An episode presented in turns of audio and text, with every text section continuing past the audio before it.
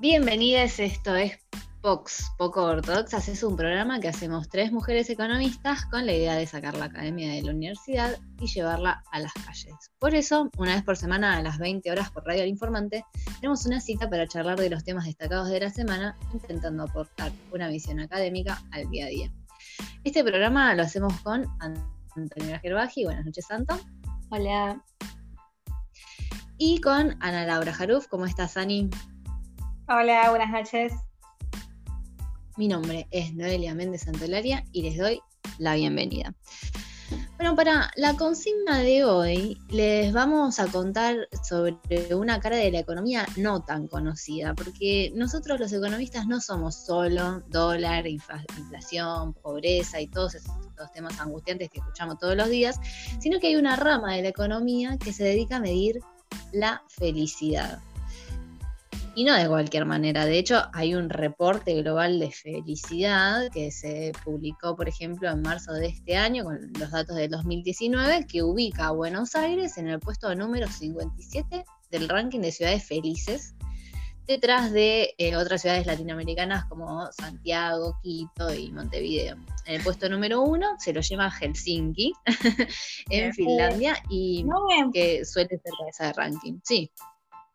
No, porque me llama la atención, eh, porque yo había visto otros rankings en donde Buenos Aires era, estaba primera en las ciudades latinoamericanas o incluso Finlandia, que yo, varios la tenemos como un, país deprimente y triste que, figura en el puesto uno. ¿Cuáles son las variables que toma en cuenta este reporte para, para hacer esta determinación? ¿Cómo es que se mide? Bueno, se llama, para empezar, el World Happiness Report 2020, este, porque es cierto que hay muchos, y entre las variables que se tienen en cuenta para hacer, para armar este ranking, además de, por ejemplo, el ingreso per cápita, que es el PIB per cápita de los países, hay algunas estimaciones sobre la confianza que tienen los ciudadanos en, las instituciones, la confianza que tienen los ciudadanos entre sí, y también el grado de, cobertura de los estados de bienestar. Eh, eh, como variables importantes. Y otra cosa que está buena aclarar es que em, el reporte pregunta a los ciudadanos cuán felices se autoperciben. O sea, es algo a tener en cuenta porque es muy relativo cuán feliz sos. Eso es verdad, y los capaz los, la, gente porteña es medio gruñona en ese sentido, siempre estamos como capaz viendo cosas malas de nuestra propia ciudad. Puede ser. Eh, Somos un poco nostálgicos, también, se dice. También, también. Así que por ese lado no me sorprende. Pero obvio que todo va a depender de las variables que la, gente que hace el ranking elige. Y tu, comentario de la felicidad me hizo acordar a, Bután. No sé si alguna vez escucharon hablar de este país, es muy chiquito, se encuentra entre China y, e India, ahí por el Himalaya, y tiene la reputación de ser el país más feliz de la Tierra. Tranquila reputación. Parece que hay que ir a Bután para, ser feliz.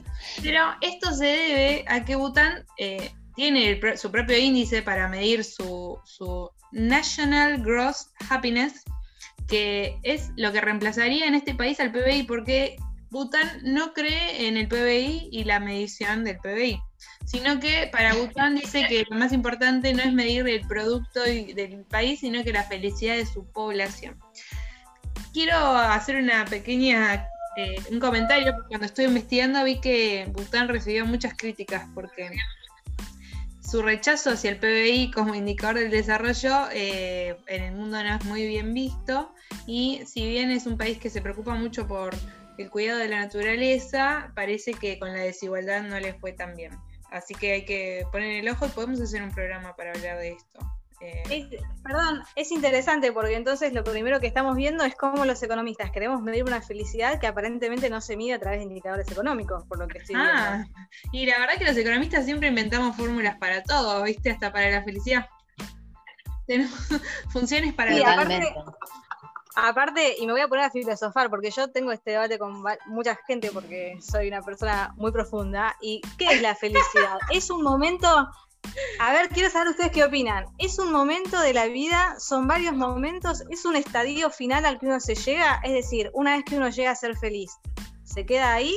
O hay posibilidades de volver a ser infeliz? Les pregunto a ustedes qué opinan. Y los budistas, viste que me parece. Ah, ya se metían con la religión, pero. No, vos, decime vos, no los budistas, creo que me digas vos.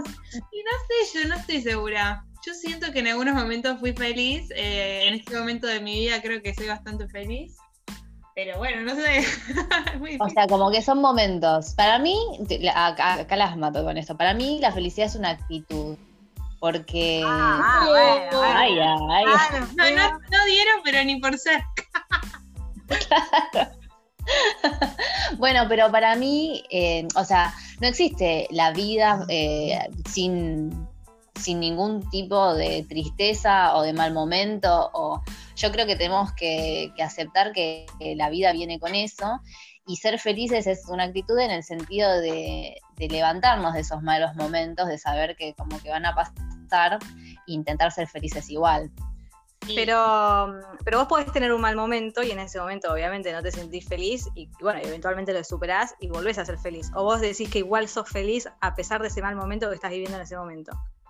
Para mí, Yo podés creo que sos más feliz o menos si no abandonás, claro, Porque capaz que no- ser feliz puede ser eh, un poquito, qué sé yo, como que podés ser feliz y ser más feliz en algunos momentos y menos feliz, pero no dejar de ser feliz también. ¿O no? No sé. Claro, o, por eso les o pregunto. ahí no sos. No, no, lo que digo es que por ahí en ese momento no sos feliz, pero tenés la convicción o la, la actitud de, bueno, esto eh, no va a, a impedir que en un momento lo sea, ¿entendés? Como, no, no sé si la palabra es trabajar para ser feliz, pero nunca Entonces perder de son- vista. Claro, pero entonces son Eso. momentos. O sea, podés ser feliz en un momento porque. X cosa te está pasando y después Pero te pasa ¿qué es? algo feo. y ¿Qué es un momento? Es algo que dura cuánto también. ¿Cuánto dura un momento? Nah. Ah, bueno. Nos acá- dedicamos a Ah, punto bueno, bueno, No, no, bueno, bueno, bueno, bueno. Paren, paren, porque este programa era de economía y estamos convirtiéndonos en Claudia María Domínguez pronto. Así que por favor, paren, porque esto se está descontrolando. Nuestra Perdón, podemos lanzar, Extransterbajen podemos lanzar pregunta, podemos lanzar pregunta a nuestros oyentes, por favor. ¿Qué es para ellos la felicidad? Por no. favor, necesito Sí, saberlo. sí, por, por- por supuesto, es la consigna de hoy, es la consigna de hoy.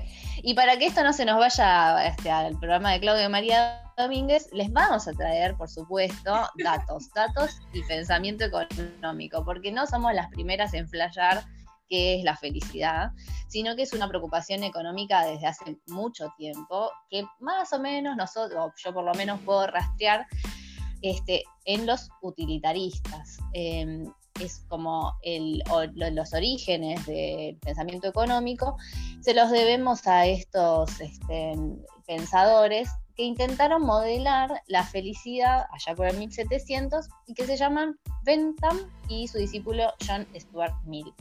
Son este, dos pensadores que en, en realidad no nos dieron una dimensión concreta de qué es la felicidad, como les marcábamos antes, las variables del, ranking mundial de felicidad, sino que dijeron, bueno, es- no, nos dieron un principio rector.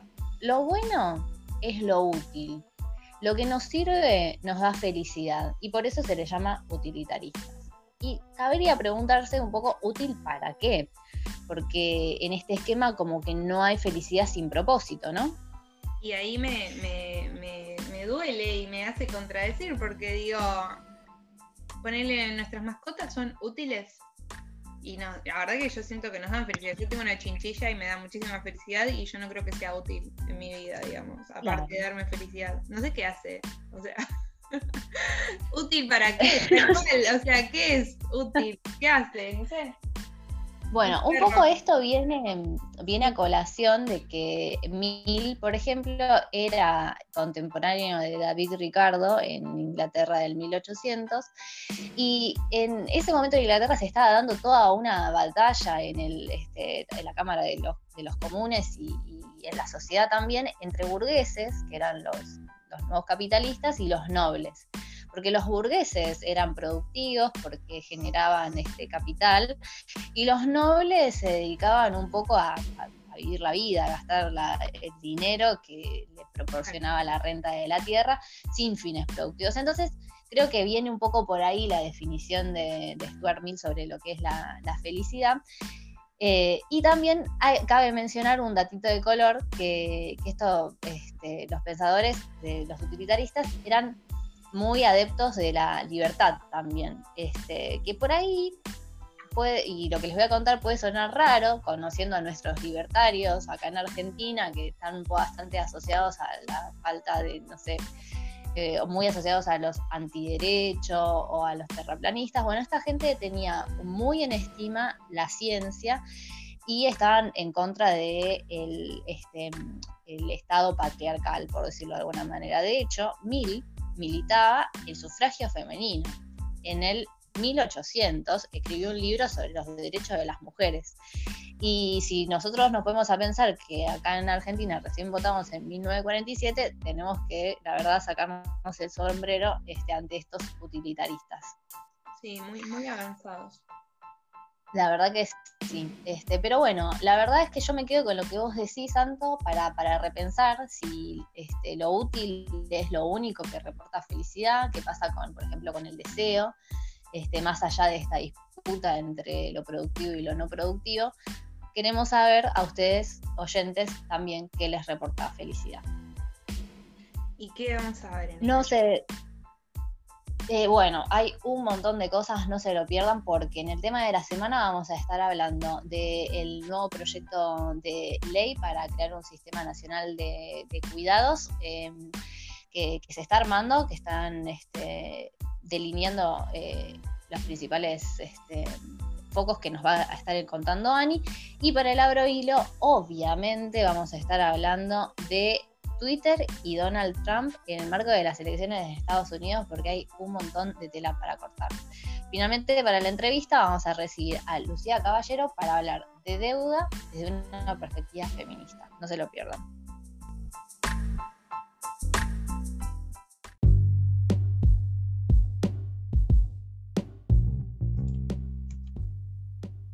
Bueno, y en el tema de la semana, en consonancia con la entrevista que vamos a darles en el segundo bloque, vamos a hablar del anteproyecto que está elaborando el gobierno para crear un sistema integral de cuidados. Esto fue noticia durante la semana pasada. Es una iniciativa que tiene que ver con la idea de que la desigualdad en los cuidados está en la base de la desigualdad de género motivo por el cual especialistas en el tema sostienen que debe tratarse este tema desde una perspectiva feminista, no por nada son todas mujeres las que van a escribir este anteproyecto. Y bueno, como para contextualizar un poco, ¿de qué hablamos cuando hablamos de tareas de cuidado? Son aquellas asociadas a actividades domésticas como hacer las compras, cocinar, la limpieza del hogar, la atención de los niños, niñas, personas mayores o con discapacidades que requieren apoyo y también la coordinación de horarios y traslados, tareas comunitarias, lo que sea el médico, escuelas, el cumpleaños. Y entonces uno dice, bueno, eso me imagino que todos hacemos un poquito de, todas estas tareas todos los días, tengamos unos hijos. ¿Qué se podría legislar o sea, qué es lo que está buscando el anteproyecto? ¿Qué es lo que quiere legislar? Bueno, sería la, provisión pública de servicios de cuidado para primera infancia, personas mayores y con discapacidad, políticas para que eh, los hombres tengan mayor responsabilidad para realizar las tareas de los cuidados, políticas para que las tareas de cuidados sean reconocidas como un trabajo y también políticas de protección social para las personas que cuidan. Esto me hace acordar a que hace no mucho salió una medición de lo que es las tareas de cuidados, cuánto ocupan el PBI, que si bien no se paga, hubo una comisión dentro del gobierno que analizó más o menos cuánto se le aporta al PBI de este tipo de cuidados, dado que muchas mujeres pasaban quizás 6, 7 horas, era el promedio más o menos de lo que recuerdo, que pasaban haciendo este tipo de, de tareas. No sé qué, opinan ustedes de esto de políticas para que los varones tengan mayor responsabilidad para realizar las tareas de cuidados. ¿Cuáles podrían ser esas políticas? Porque las veo como medio difíciles de, controlar, ¿no? Eh, quizás de información y de visibilización. A mí más que política lo que se me viene a la mente es la propaganda esa de no me ayudes, que, mm. a ver, te llama por lo menos a cuestionar, o quizás hay mujeres que ni siquiera se lo cuestionan y hacen las tareas sin pensar. ¿Cómo, es la, publicidad? Así la recordamos. Yo no me acuerdo, por Es una. Bueno, primero quiero recordarles a nuestros oyentes que hablamos de publicidad y feminismo en el programa de Melanie Tobal y los invitamos a que lo vayan a escuchar, que mencionamos. De hecho, es la creadora de esta, es la campaña. de esta propaganda, así que vayan a escuchar ese programa y la propaganda en sí. Em, creo que es de Magistral o Mr. Músculo, no sé, que ya de por sí tenían publicidades muy machistas. El Mr. Músculo siempre la mujer fregando, fregando y cae el Mr. Músculo a solucionar todo, pero no. Eh, bueno, esta publicidad es em, un, chico que le dice, te ayudo, y la mujer le dice, no me ayudes, no es que me ayudas y que es mi tarea lavar los platos, sino que tiene que ser compartida la tarea, no es que me estás ayudando a mí porque es mi responsabilidad. ¿Se entiende lo que ah, Entiendo, pero bueno, qué trabajo, ¿no? De construir eso. Y bueno, yo creo que una política. Yo creo que si, mm, claro, yo creo que si alguien me dice te ayudo, no, no, no, lo hubiese pensado con tanta cosa como me lo estás comentando vos. O sea, no, tenés razón, pero como que uno dice, ah, sí, le dice. Yo le diría sí, dale. No, no, yo le revolví el plato por la cara.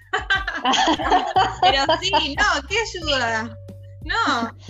Es hacer la parte que, que te toca también. Pero es algo que es cierto lo que dice Ana, no se charla mucho. No sé si ustedes se dieron cuenta de que uno va haciendo en el día a día y no es que hay un momento donde nos sentamos a charlar, bueno, vos vas a hacer esto, vos vas a hacer aquello otro, cómo nos repartimos equitativamente tareas. Paloma Box hizo, una columna sobre esto y la verdad que eh, es complicado, es una, es una guerra capaz en algunas casas, eh, no quiero hablar de la mía en particular. Igual, Anto, sacar los trapitos del sol.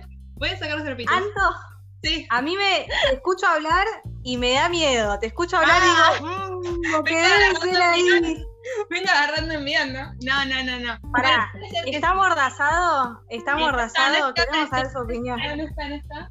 Eh, a mí me da, aparte soy una persona que si no es 50-50, ya me pongo, me enojo. O sea, soy una persona que le gustan las cosas demasiado no me gusta las injusticias, digamos. No, no quiero hablar de mi vida privada. pero, no. Sí ¿Qué? No, pero sí digo. No, pero sí, no, bueno. Pero lo que sugería Paloma Boxer, voy a salir de, este terreno pantanoso, es, eh, por ejemplo, si tu casa tiene dos ambientes, bueno, un ambiente se ocupa uno, otro ambiente se ocupa el otro, uno de la cocina, uno del baño, bueno, así. Claro. y si las cosas no están claras quién se ocupa, no se ocupa nadie. O se ocupa la persona que más le molesta a la mugre. tengo, tengo una pregunta ahí, porque creo que ya lo hemos debatido acá una vuelta. Sí. Pero, por ejemplo, por ejemplo, yo me ocupo de un ambiente y el otro del otro. Pero, ¿qué pasa si cada uno también supongo que tiene sus tiempos, ¿no? Porque quizás yo me quiero ocupar el lunes y el otro prefiere esperarlo al fin de semana porque tiene más tiempo o lo que sea. ¿Ahí está todo bien o no? Porque yo con los tiempos soy un poco rompe también, voy a reconocerlo. A ver, ¿cómo? ¿Cómo? No, no, entendí bien. Claro, por ejemplo, eh, cocinamos y la verdad que dejar las cosas para el otro día me resulta, me resulta molesto. Ah, a mí también. Yo soy una persona que no le gusta que los platos queden sucios, está igual. Pero, pero puede pasar que haya que el otro día, mira, lo voy a lavar, pero mañana, no me hinches. Ah, ahí me molesta. Ahí ya sé. bueno, hay que aprender a ceder también un poco, ¿no? Porque también es cierto que, que, si uno hace y resuelve todo, el otro no tiene un espacio para resolver, resolver nada. Ah, Igual yo las entiendo, a mí también me, me pone un poco nerviosa, pero algo que, está bueno de pensar es cómo se sostiene el conflicto, porque eh, esto que ustedes, que, ustedes dicen, bueno, a mí no me molesta que esto esté desordenado, porque eso sale mucho, es un argumento que sale un montón, a mí no me molesta tanto como a vos. Bueno. Ay, esta charla ya la hemos tenido, ya la hemos tenido esta charla. Ana, Ana tenía una postura medio eh, radical que decía que si te molesta más, eh, lo, limpias vos. Bueno, y yo estoy re en contra de eso. No, yo sabes qué. Eso es verdad. Yo he llegado a escribir en un pizarrón. Ah, no voy a ventilar todo. Pero no. No, no, no, no, no, no. Pero no, no estoy de acuerdo. Y eso me parece una técnica para no hacer bueno, a mí lo que me parece súper. Sí, perdón. Antes de cerrar, porque eh, sigo con la misma duda, ¿cómo se implementaría una política para que un varón tenga más responsabilidad? ¿Cómo hacemos para que haya una. O sea, porque esto estamos hablando de una, de una cosa que uno se organiza dentro del hogar, pero ¿cómo hacemos para que eso venga como una política de Estado? ¿Cómo es Educación y concientización. Eh, para mí, educación y concientización. Creo que es un buen paso como esta propaganda. Sí, totalmente. para empezar por ahí. Porque lo que está en el fondo de todo esto eh, son estereotipos de género. Y ya con eh, tener una conversación y charlarlo y poner como en duda esas cosas que nos vienen dadas desde la afuera, es un montón, es un montón. Y creo que la, publicidad o el cambio de los estereotipos puede abonar a que eso suceda. Tal cual. Creo que va por ahí. Pero bueno, ya nos enteraremos cuando salga la ley. Vamos a estar atentas para traerlo al programa. Y eh, si quieren, después de esta ventilada, pasamos para el abra hilo. ¿Les parece? Me parece bien. Y antes de cerrar, la próxima queremos el testimonio de Facu en el programa. Espero que no te moleste. Me molesta. Hay que escuchar las dos voces. cerramos, cerramos.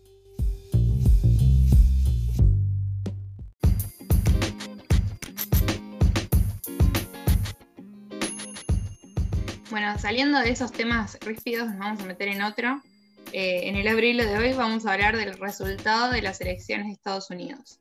Algunos creerán que es resultado definitivo, otros como Trump no, porque todavía dijo que no reconoce la derrota, pero bueno, ¿cómo tardaron los resultados en conocerse? La verdad que estábamos días y días sin conocer quién era el ganador. Me parece que en Argentina hasta funciona mejor el sistema electoral. Pero bueno. Sí, yo me quedo con el sistema electoral de acá, ¿eh? Sí, sí, La verdad que bien, bien, puntito para nosotros. Pero eh, sí, las redes sociales, las redes sociales en esta espera jugaron un rol central. Esta elección fue histórica, fue la que más votos tuvo en la historia del país eh, del norte y muy reñida, fue cabeza a cabeza, por eso también tardó tanto en conocerse las elecciones. Donald Trump, eh, como ya les conté que no acepta la derrota, denunció fraude por la red social, por Twitter, y también eh, pidió que se cuenten de nuevo los votos, dijo que iba a la Corte Suprema y tuiteó, yo gané esta elección y por mucho. Tranquilo, afirmación eh, definitiva. A lo que Twitter, Twitter tiene como un compromiso contra las fake news, pero abajo del tweet del, de que ahora es presidente de Estados Unidos, digámoslo, por más que haya perdido, sigue siendo presidente. Abajo le puso una leyenda. Sí, abajo le puso una leyenda al tweet que decía que la, la. como que no era muy seguro la fuente del tweet y que era fake news. A lo, a lo que estaba tuiteando el presidente. Así que ya tiene una. No, sí, y parece que no, programas de Estados Unidos también lo sacaron del aire, de, creo que CBS, algún programa de esos. Así que el cuarto poder, como se llama la prensa, ahora también está sumado por la red social, está bastante en contra del presidente. Ya le soltaron la mano también los de su partido. Eh, sí, de hecho, George W. Bush ya felicitó a Biden. Ya está, claro. Y bueno, Trump sigue insistiendo que no perdió, pero en realidad como que queda como un loco, digámoslo. Pero bueno, también fue noticia que mm, Biden eh, ya cambió su bio de, Twitter y puso presidente electo, así y lo mismo que la vicepresidente, que es la primera mujer en ser vicepresidente de Estados Unidos, lo cual celebramos. Sí, y además contó una historia de, inmigración tan... Ah, sí, también para Estados Unidos es todo un emblema la inmigración con Exactamente. no sé si vieron el debate que decían que ponían a niños en jaulas. Ah, Estados Unidos, la verdad que está. Primero fue un país de inmigrantes y después medio que se volvió para el otro lado. Sigue siendo un país de inmigrantes, por más que eh, por algunos no les guste. Antes eran bien recibidos y ahora no tanto. Más o menos, más o menos. Ah, bueno, Estuve leyendo un libro el fin de semana que habría que revisar cuán bien recibidos eran.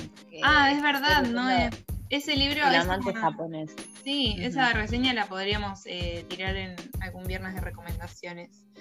Así que está bueno para aprender un poquito de historia. Pero sí, no, básicamente a partir del lunes, eh, nada, Trump dijo que iba a ir a la Corte Suprema y esto parece que está terminado, pero para Trump parece que va a seguir peleando. Y les voy a traer una, una entrecruce en Twitter entre Greta Thunberg y Donald Trump, que eh, siempre nos dan show, digámoslo. Siempre están peleándose.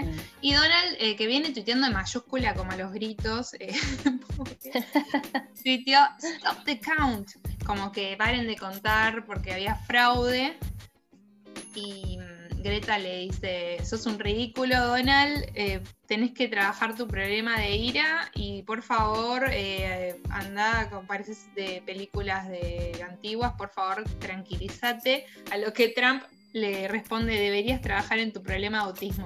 O sea, que... Ay, no, es terrible. Peleando con una chica de, no sé, 15, que encima tiene autismo. Al mismo nivel. No, no. No, es terrible. Es un desastre. Eso lo, llamativo es que esto, por alguna razón, gana elecciones, porque, o sea. Sí, gana. eh, es el presidente electo. Por poco no ganó Trump. Y, y anda así. Claro. Capaz es el voto anti-Trump, ¿querés decir, no es? No, yo lo que quiero decir es que esto es, es muy preocupante comunicar de esta manera, porque cualquier cosa se puede, se puede decir. No hace falta pruebas, no hace falta, lo dice Trump, lo pone en una red social que se amplifica a miles de millones de personas.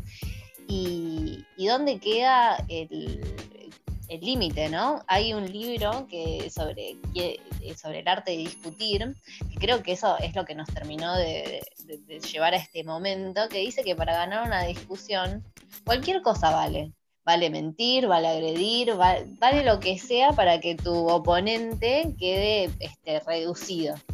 Y me parece que eso es muy dañino, sobre todo si se aplica a sistemas democráticos. Hay que pisar al oponente. Creo que Trump Igual, a esa doctrina.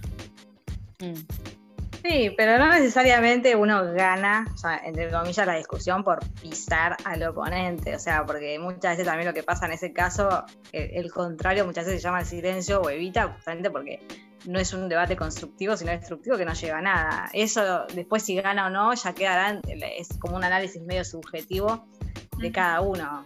Eh, igual yo quiero retomar algo que vos preguntaste, Anto. Yo creo, en mi humilde opinión y escasa conocimiento de los estadounidenses, que igual esto fue un voto anti-Trump. Ah, esto no fue un voto pro-Biden, es un voto anti-Trump. Eh, así que, por favor, titulares, Ana Yo creo que, que, viene por ahí. Sí, se habló mucho de esto. Eh, muchos decían que Biden no era un, un candidato atractivo para votar pero bueno, Donald Trump también tiene muchos eh, amores y odios. Es una persona que claro. no, no tiene grises. Pero... O sea, no, no, olvidemos que también con esta actitud de él, en realidad ganó ya una elección, o sea, él no cambió, él sigue siendo el mismo de siempre, y en su momento lo bancaron, hoy ya no. Claro, también Entonces, casi gana esta. Para mí, si no hubiera coronavirus, si no hubiera manejado tan mal la pandemia. Hubiese ganado. Ojo, claro. Sí. Así que bueno, chicas, eh, ¿qué les parece si pasamos al momento de la entrevista? Pero antes un tema musical. Dale.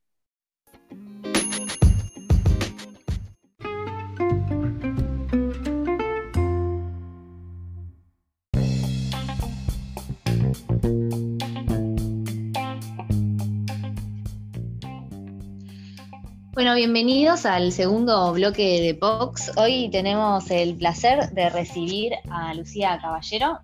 Lucía es militante feminista, investigadora de la UBA y docente en la UNTREF. Sus temas de investigación tienen que ver con la economía feminista. Buenas noches, Lucía, ¿cómo estás? Hola, chicas, buenas noches. Muchas gracias por la invitación. No, eh... muchas gracias a vos por participar. un gusto siempre hablar con compañeras feministas y economistas. Lo mismo decimos. Este, y nos vamos a meter de lleno con, con, eso porque queremos que nos cuentes un poco sobre tu libro, una lectura feminista sobre la deuda. Acá en Vox hablamos 50 millones de veces de la deuda, pero nunca desde esta perspectiva. ¿Qué sería darle una mirada feminista al sistema financiero? Bueno, es una. Eh, primero me parece importante destacar que es una, un libro que se hizo eh, primero como un encuentro entre nuestras investigaciones, ¿no? investigaciones personales que en el marco de la universidad pública, pero también en otros espacios de investigación, eh, pero que tiene creo que el, proceso más interesante es que fue un libro escrito eh, al, al, calor de lo que fue el proceso de masificación del feminismo de los últimos años. Eh, y eso es importante porque en el libro, de hecho, está eh, contado de esa manera, eh, a partir de, la narración de lo que fue una acción que se hizo en la puerta del Banco Central desde el colectivo Ni Una Menos, eh, donde fue la, primera vez que se, usó la consigna vivas, libres y desendeudadas. Eh, y está muy en relación con, ese, con, ese, con ese hito en la militancia. Entonces, es una, digamos que una lectura feminista de la deuda es un conjunto de, de puntos metodológicos para pensar el endeudamiento desde una perspectiva feminista, eh, elaborados al calor de eh, este proceso político de los últimos años y también en el marco de, investigaciones personales, ¿no? Eh, nosotras ahí en el libro decimos que, tiene algo así como tres, tres, hay tres maneras de, importantes y tres puntos importantes que definirían una perspectiva feminista del endeudamiento. La primera que tiene que, nosotras ponemos ahí en el libro y que además eso después lo fuimos desplegando, que tiene que ver con pensar el endeudamiento situado en cuerpos y territorios concretos, es decir, eh, no hablar de, una relación deudor-acreedor abstracta, universal, sino que pensar eh, cómo se da ese endeudamiento en, la vida cotidiana eh, de qué manera impacta eh, en, su dimensión genetizada, sexualizada, eh, y, eso es muy importante porque además nos permitió también, eso se ve en el libro, estudiar las maneras en que el endeudamiento opera en diferentes, por ejemplo, realidades laborales. Ahí en el libro ponemos por ejemplo, eh, cómo opera la deuda eh, en las economías campesinas, cómo opera el endeudamiento eh, para, por ejemplo, mujeres que están en situación de encierro, cómo opera el endeudamiento en las mujeres jóvenes que tienen trabajos precarizados, intermitentes, cómo opera el endeudamiento en, por ejemplo, mujeres migrantes, también beneficiarias de subsidios. Entonces, eh, eso fue, es un punto metodológico muy importante de, hacernos esa pregunta de a quiénes se endeuda, de qué trabajan esas personas eh, que están endeudadas, eh, de qué tipo de, de digamos, de, nosotras decimos en el libro de economía de la obediencia, organiza la deuda en esas realidades. Entonces, hay, ese punto un poco lo, resumimos en la idea de ponerle cuerpo a la deuda, ¿no? De no hablar de algo general, universal, sino de encarnarlo concretamente en, esas vidas y en esas eh, en cómo organiza también los eh, las realidades eh, concretas de las mujeres lesbianas, travestis y trans. Después, como segundo punto, decíamos que, decimos en el libro que, que la mirada feminista de la deuda es capaz de em, pensar el endeudamiento en relación a eh, los trabajos no remunerados, desvalorizados, los, trabajos que históricamente eh, realizamos las mujeres, las lesbianas, las travestis y trans. Eh, entonces, de alguna manera es también un punto de vista que tiene mucho que ver con el punto de vista de la economía feminista, que es entonces pensar que, no solamente se endeudan aquellas que tienen salarios, sino también que eh, el endeudamiento es capaz de, digamos, de, de, eh, extraer valor de esas, de esas formas laborales que no son reconocidas o que son desvalorizadas. Eh, y después esa es una investigación que además profundizamos, por ejemplo, en el marco de la pandemia, donde observamos un fenómeno que parece paradójico, pero es que eh, a mayor eh, cantidad de trabajo no remunerado en el ámbito doméstico, eh, crecieron las deudas. Es decir, hubo más trabajo y más deudas en la pandemia. Y eso ah, es, algo que... Re interesante. Sí, es algo que profundizamos a partir de, esa, de ese punto metodológico que está ahí expresado en el libro. ¿no? Mm. Nosotros estamos hablando de una para pensar el fenómeno de quedarse en casa, ¿no? Y de las nuevas deudas que aparecieron, sobre todo ligadas a deudas de alquileres, de servicios públicos.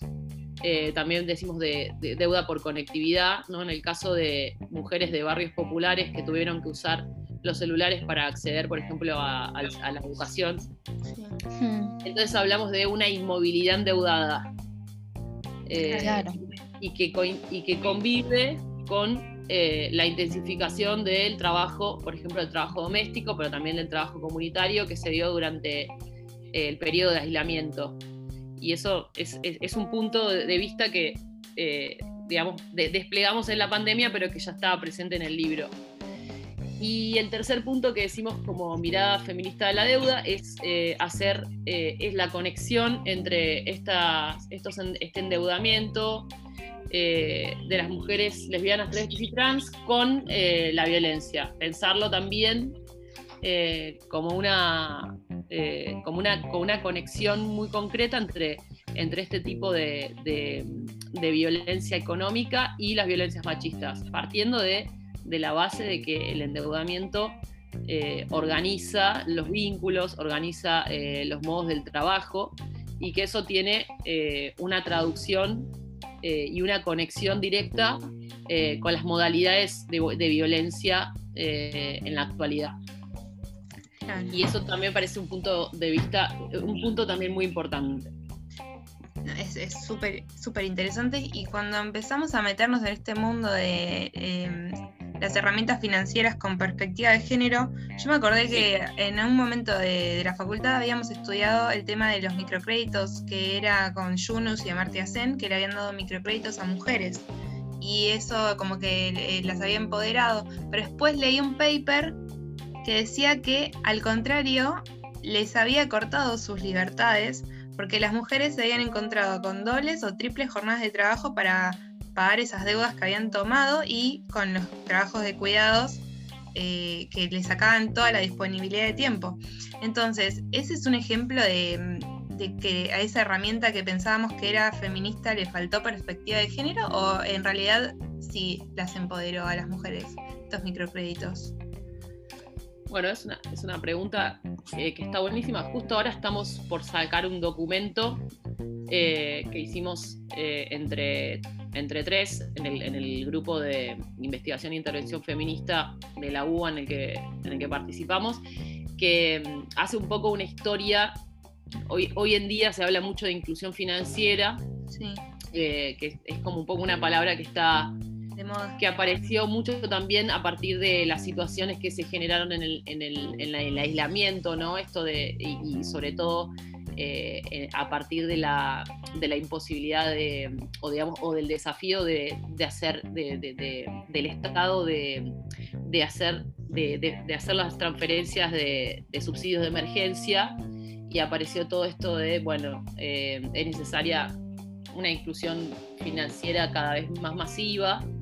Eh, bueno, y nosotras empezamos un poco a hacer una, investigación también en la pandemia sobre, eh, sobre un poco la historia de la inclusión financiera y a qué se le llama hoy inclusión financiera y, a partir de qué eh, realidades geopolítica aparece este término.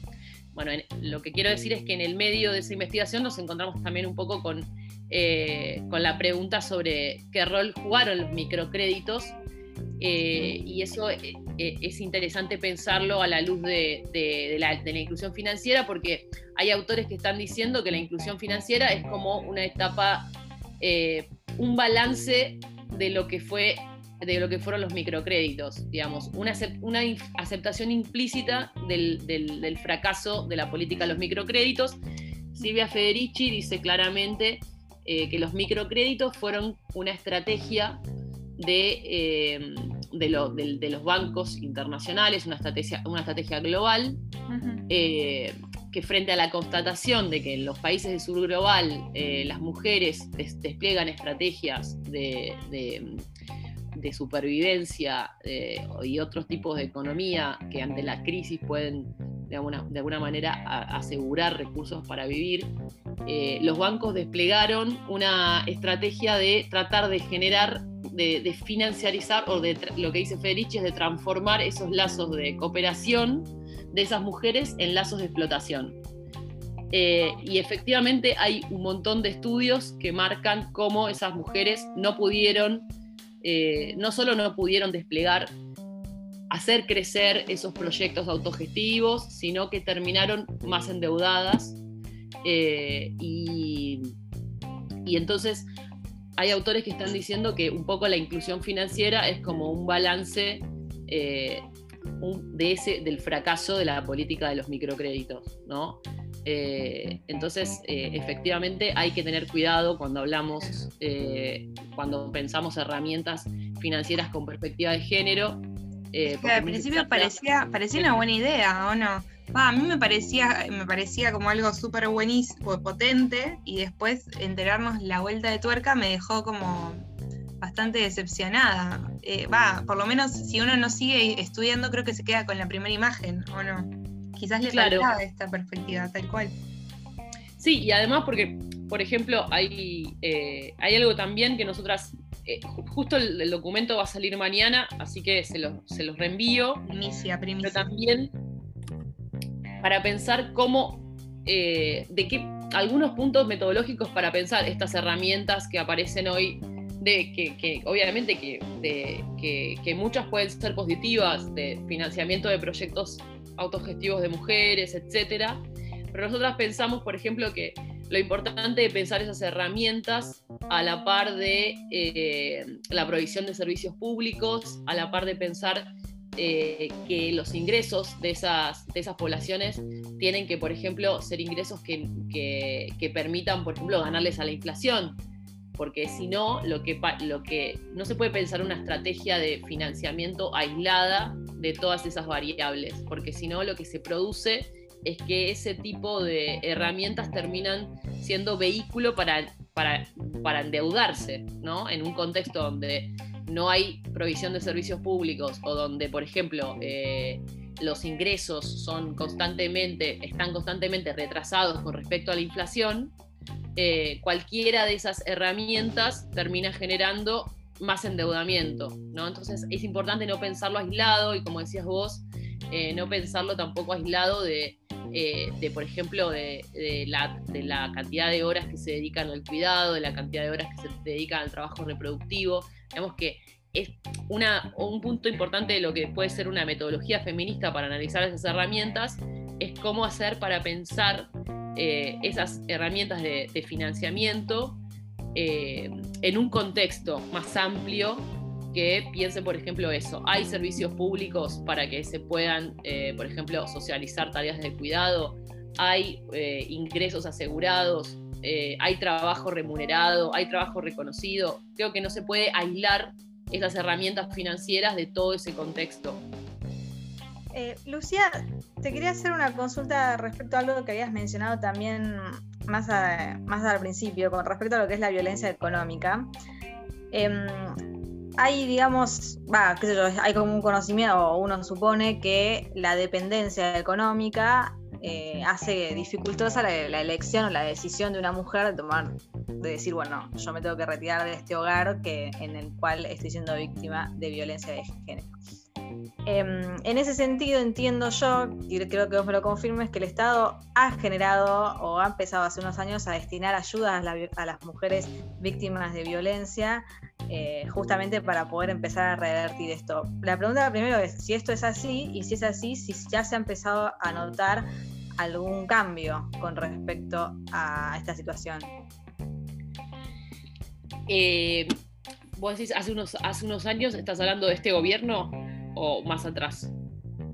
No, no, tengo entendido más atrás. En realidad, concretamente la escuché a Cristina decirlo y dije, bueno, y incluso con datos como diciendo, bueno, gracias a ayudas que el Estado dio o da, eh, mujeres han, han, podido tomar la decisión de, independizarse cuando antes no lo podían hacer. Y yo dije, bueno, sí, es buenísimo, pero bueno, no estaba segura. A partir de un discurso de Cristina decís. Sí. Bien, sí, ahí me parece que son dos elementos distintos me parece que hay, em, efectivamente hubo políticas muy importantes eh, desplegadas durante esos años que en ese momento no tenían una lectura en clave feminista. ¿No? Entonces, y, pero que efectivamente el, el impacto era de mayor autonomía económica.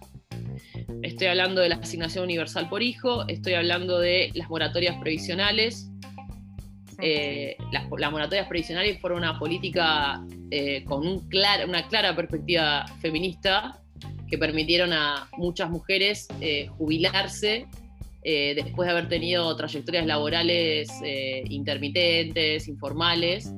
y esas, esas políticas en ese momento no se le veían en una clave de reparación frente a una injusticia, digamos, más en clave feminista, pero efectivamente el impacto era de generar mayor autonomía económica.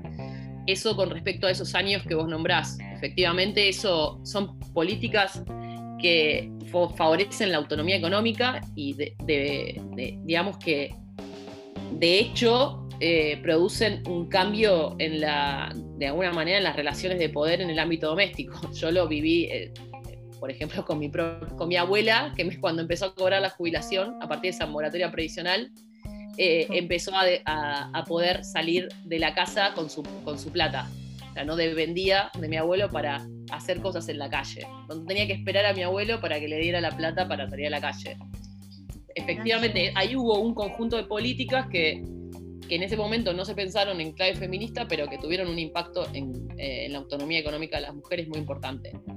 Pero por otro lado, yo pienso que ahora eh, está habiendo algún cambio importante en relación a cómo se piensan las medidas eh, que abordan la violencia de género, eh, que están mucho más enfocadas en, una, en un paradigma de favorecer la autonomía económica que eh, en solamente generar estrategias cuando ya la, por ejemplo, cuando ya el hecho violento se consumó, ¿no? digo, podemos dividirlas, si querés, eh, las, políticas de prevención de la violencia de género las podemos pensar en, la el mismo trayecto de, vida de la persona que sufre violencia. Pues sí, bueno, hay, el Estado puede intervenir eh, fortaleciendo la autonomía económica de esas mujeres eh, o puede prevenir ya en el momento del botón antipánico, ¿no? Es, es, como una especie de trayecto temporal donde se puede pensar la intervención del Estado. Yo creo que hoy por hoy eh, está habiendo un cambio eh, en el enfoque muy lentamente eh, en el tratar de, pensar las políticas de prevención de la violencia de género desde el punto de vista de favorecer la autonomía económica de esas mujeres. Y ahí ahora, pienso que... Ahora tenemos un ministerio de género. Sí, sí tenemos. No sé si, si tienen políticas con respecto a, a, lo financiero, no estoy al tanto, pero creo que al hacer política pública ayuda a tener un ministerio, creo que ahí ya es un gran avance. Sí, es un avance. Es un gran avance. Eh, ahora, hace unos meses se, lanzó el plan Acompañar, que es un plan que da un ingreso, un salario mínimo durante seis meses a una persona que, está, eh, que, haya estado en una situación de violencia. Eso también es importante, es la primera vez que se da una transferencia de ingresos eh, para acompañar eh, un proceso de, eh, digamos, de, fomentar que esa persona eh, pueda de alguna manera tener autonomía económica para atravesar esa situación. Bueno, yo conozco casos de personas que no se separan, quizás, porque no pueden, su trabajo no les permite mantener a sus, a sus hijos, su casa. Es, creo que no sabe más sobre esto, pero puede ser que sea un ejemplo también de violencia económica. Sí, exactamente. ¿Salió una ley? ¿Puede ser? ¿Una ley? No, creo que está hablando del plan, del plan este justo que acaba de mencionar Lucía, que ah, claro, que te acompañan unos meses, que yo incluso también lo había leído, que en España también lo habían implementado y me pareció, me pareció muy copado. Y aparte de este plan del gobierno, por ejemplo, el tema de la financiarización eh, que se da no a través del sector formal, que no es que sea informal, no es que está en negro, pero viste esos lugares de crédito que uno encuentra sobre la calle que te matan con el interés, pero que son justamente los que atraen a la gente más vulnerable, que quizás no tiene un trabajo fijo, no tiene eh, un recibo para presentar y entonces, bueno, ante la necesidad de endeudarse recurre a ese, a ese tipo de lugares. Eh, ¿Ustedes tienen, sabés si hay datos donde demuestre cuál es el porcentaje de las mujeres, digamos, si es que están más afectadas ellas o en ese área que es más informal, digámoslo, eh, no se tiene mucha información al respecto. Mira, para, terminar con la pregunta anterior, igual porque me faltaba ah, un comentario, no pasó la otra. Creo que, eh, que es que hay, hay políticas que, que, se, están implementando que cambian un poco, que cambian bastante, digamos, sustancialmente la perspectiva de cómo se piensa la violencia, pero sin embargo creo que eh, por el momento no está alcanzando en relación a, eh, por ejemplo, pensemos en cómo eh, estamos hablando de que las últimas estadísticas marcaron que durante la pandemia el sector de la población donde más se vio afectado los ingresos, ya sea por, por despidos, por suspensiones o directamente por, eh, por, un, por, mayor precarización laboral son las mujeres jóvenes, ¿no? Eh, y me parece que está, eh, no se pueden, digamos, escindir las políticas de prevención de la violencia del marco más general de cómo se, de en qué estado está el avance en relación a avanzar con políticas redistributivas, en, eh, relación a, por ejemplo, pensar en la continuidad del IFE, eh, en cómo se aborda la problemática de la vivienda. Digamos, hoy en día, por ejemplo, es eh, el, lugar más importante para pensar una política de prevención de las violencias está evidenciándose la política pública en relación a la vivienda. O sea, eso es algo que se está eh, que se reconoce inclusive en, la discusión de política pública. No se puede pensar la prevención de la violencia machista hoy por hoy sin pensar la problemática de la vivienda, porque la, problemática de la vivienda es el núcleo eh, que explica, por ejemplo, quién se puede ir y quién se, quién se tiene que ir y quién se puede quedar en una situación de violencia.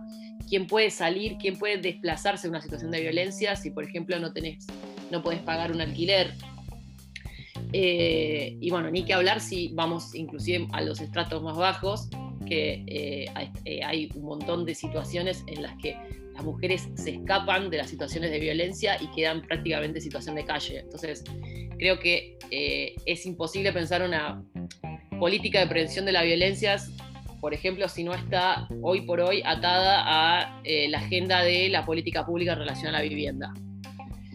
Y pasando al otro tema, a ver, no, no tenemos estudios eh, puntuales sobre esa, ese tipo de endeudamiento, pero sí se puede hacer como una especie de, digamos, de...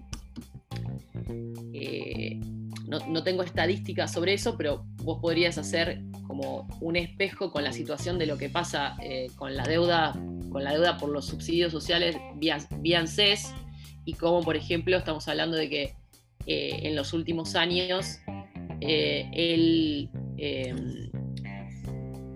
si el 99, el 97% de, de, la asignación universal por hijo la cobran las mujeres, y estamos hablando de que esa fue la población que más se endeudó en los últimos años vía, vía subsidios sociales y son mujeres. Entonces eso, aún, si no tenés datos sobre cómo se da ese endeudamiento más en, la, digamos, en, el, en otros circuitos más informales, podemos igualmente inferir que, tiene que, igualmente tiene que ver con este mismo fenómeno, ¿no? que son eh, las mujeres haciéndose cargo de la economía doméstica en una situación de crisis y tomando deuda para hacer eh, malabares en la vida cotidiana eh, y para sostener esos hogares. Entonces, creo que eso se replica en los ámbitos más informales, como, como vos preguntabas. Bueno, Lucía, es re interesante lo que nos estás contando. Lástima que se nos terminó el tiempo, pero bueno, esperamos poder retomar esta charla en algún otro momento porque nos quedaron un montón de temas por, tocar. Pero bueno, te agradecemos un montón tu tiempo eh, y esperamos verte pronto. Bueno, muchas gracias por la invitación y mañana les paso eh, el documento que les contaba sobre inclusión financiera, ya que me gustaría tener la evolución de compañeras economistas. ¿Cómo no? Por supuesto. Encantada. Nos vemos. Nos vemos.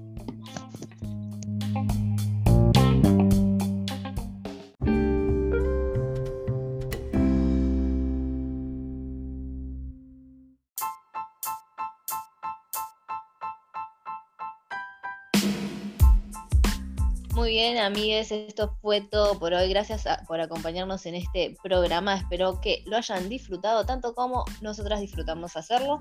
Si quieren seguir la conversación, ¿por dónde pueden hacerlo, Anton? Por Twitter como Poco y Mejor Toxas, por Instagram como Poco y Mejor Toxas. Eh, nos ven en YouTube como Poco y Mejor Toxas también, suscríbanse. Y en Spotify Pox Poco Ortodoxas. Genial, bueno, eh, chicas, un placer como siempre compartir este programa con ustedes. Nos vemos la semana que viene. Chao. Adiós.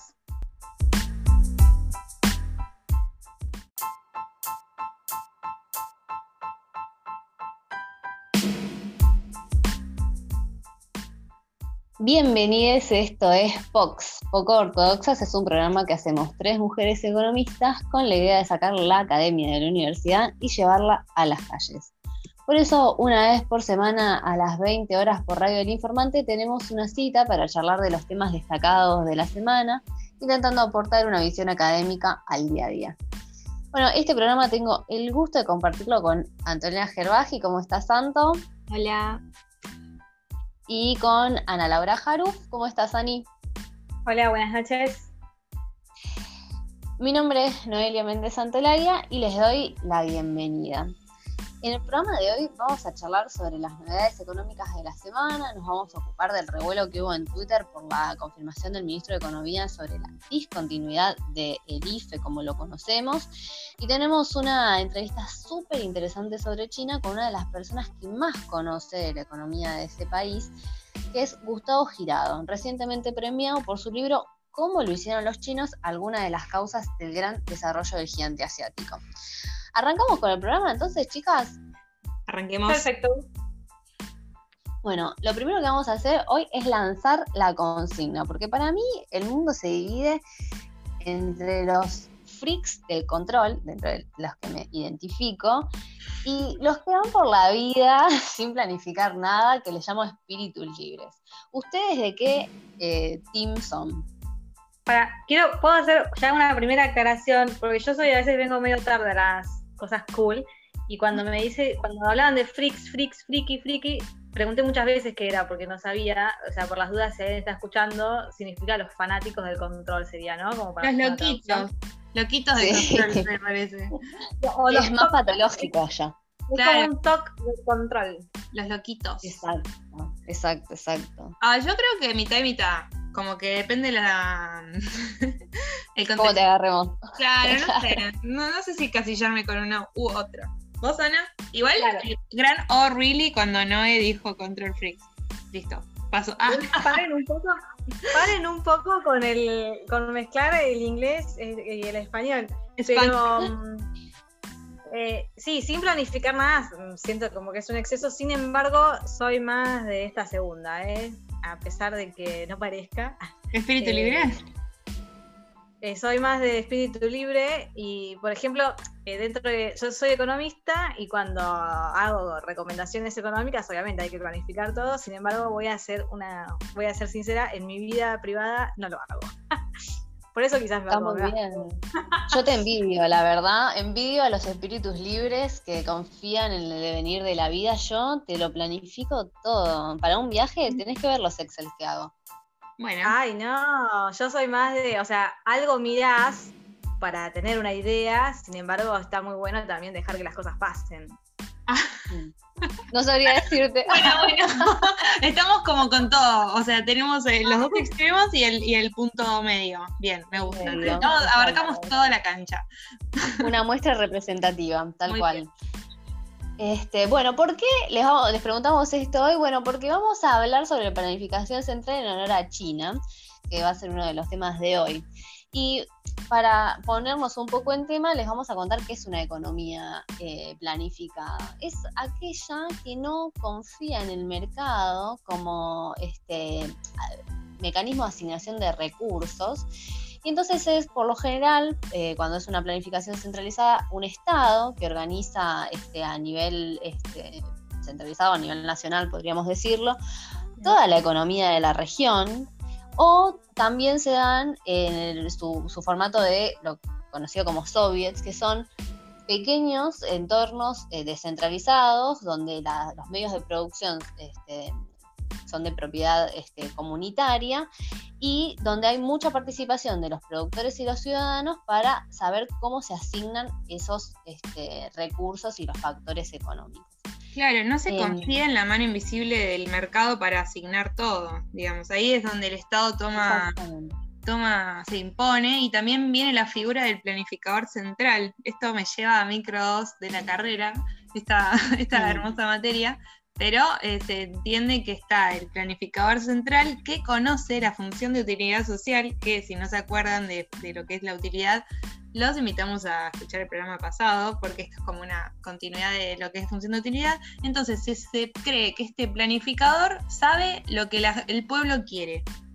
Y un ejemplo de esto es China, como bien decía Noé, porque China, para, primero que es una economía que está bastante intervenida por el Estado, y elabora planes quinquenales, que eso puede ser como una...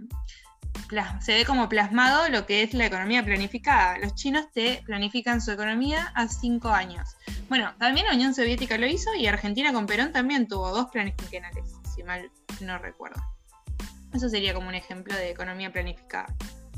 Es cierto, y tiene sus ventajas, pero no deja de ser una forma muy discutida en la economía sobre cómo organizar este, la economía, básicamente. Bueno, hay modelos, de hecho, que simulan el crecimiento exponencial de los expedientes arriba de los escritorios de los burócratas de la Unión Soviética.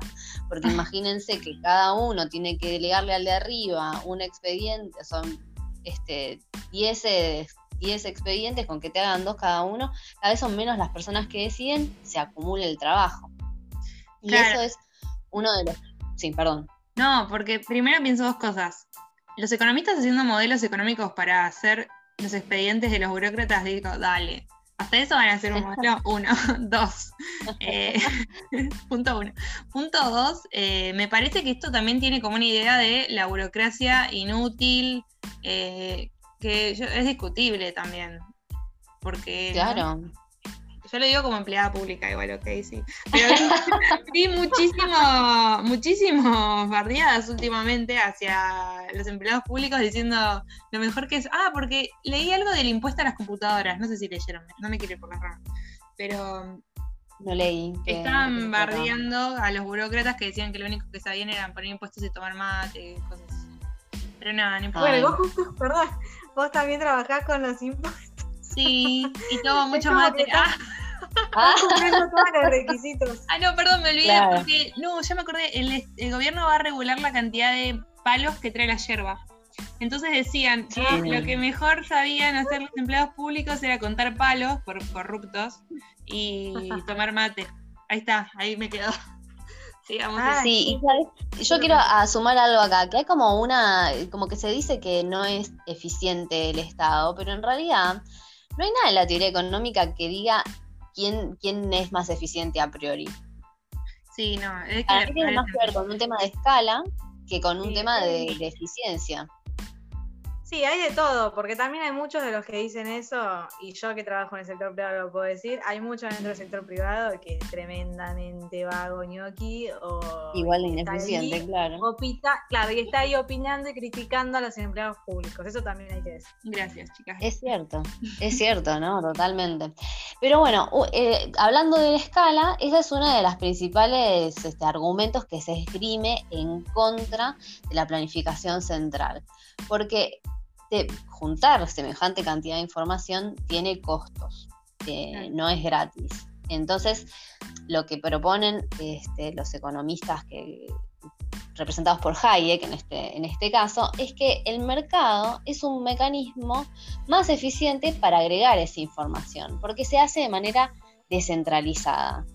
No hace falta conocer toda la todo el conjunto de la información para poder tomar eh, una decisión eh, sobre la actividad que uno está desarrollando. Y el ejemplo más este, conocido es el de un pequeño productor que utiliza, por ejemplo, como materia prima determinado metal y, por ejemplo, se descubre al otro lado del mundo que ese metal ahora es buenísimo para un desarrollo nuevo. Y empieza a haber mucha demanda, el precio empieza a subir. Entonces, este pequeño productor eh, este, tiene que tomar una decisión, eh, subir el precio y dice, bueno, voy a reemplazar esta materia prima por otra. O no, o tengo que subir los costos porque es irreemplazable esa materia prima. Entonces, no hace falta saber por qué del otro lado del mundo se empieza a demandar más metal para poder tomar una decisión eficiente en cuanto a la propia producción. Igual ahí tengo, como, eh, me acuerdo del fallido equilibrio de Nash, digamos, porque lo que vos estás contando, lo que pienso es distintas unidades independientes entre sí, tomando decisiones óptimas y eficientes respecto a sí mismas, y, no es necesariamente eso implica un óptimo o una eficiencia social, porque al perseguir un beneficio propio, eh, no necesariamente, y me arriesgaría a decir que generalmente no sucede, conduce a un beneficio social, porque lo que yo tengo y quiero perjudica a un otro toda vez que en la economía hay recursos que son escasos. Así que yo en ese sentido adhiero más a la idea de planificador central, a pesar de las dificultades que esto puede llevar. Para mí, Bienvenida a mi club. No, pero si es o sea, vamos. Pero chicas, también de un extremo tampoco vamos al otro. Un estado que no planifica nada. O sea, está bueno también tener metas a cinco años unos planes que sean más... Nosotros somos medio cortoplacistas, no nos vendríamos mal. Bueno, pero los libertarios no piensan igual. No, no, tal cual. Pero bueno, no nos vayamos con, con nuestros sentimientos. Por las ramas que tenemos Sí, tenemos un montón de programas, así que si les parece pasamos al tema de la semana. Vamos. Perfecto.